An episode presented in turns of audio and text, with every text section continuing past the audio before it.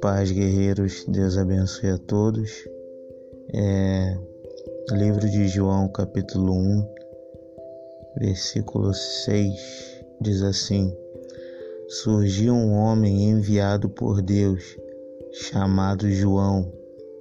Ele veio como testemunha para testificar acerca da luz, a fim de que por meio dele todos os homens crescem. Ele próprio não era luz, mas veio como testemunha da luz. Estava chegando ao mundo a verdadeira luz que ilumina todos os homens. Deixa eu falar um negócio com vocês aqui. Eu vejo aqui algo em comum, né, com de João Batista conosco, que ele veio como testemunha para testificar acerca da luz ele não era luz, mas ele veio como testemunha da luz. Ele não era luz, mas por meio dele, muitos é, testificaram a luz que estava por vir. Assim é, somos nós, né? Nós fomos chamados como testemunha é, por Jesus né? Fomos chamados como testemunha para testemunhar os atos que Jesus, né, fez, que o próprio Deus, né, fez pela humanidade, os atos de amor que fez pela humanidade, e que ele e que o filho dele voltará para buscar e arrebatar a sua igreja.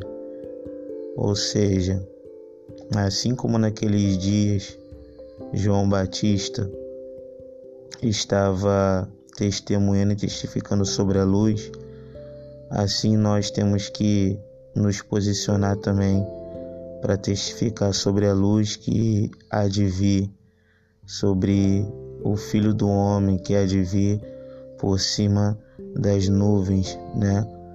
Para buscar aqueles que estão em santidade, né? Aqueles que entenderam que foram comprados pelo sangue do Cordeiro.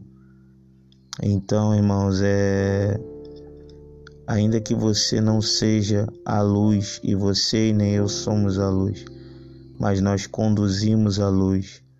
Nós testificamos da luz. Nós testemunhamos da luz. E se nós somos condutores da luz é igual uma vela, né? A Bíblia dá o exemplo de uma vela, que a vela ela é acesa, ela não contém a sua luz própria, mas ela é acesa e ela passa a carregar uma chama. Então, é, da mesma forma somos nós.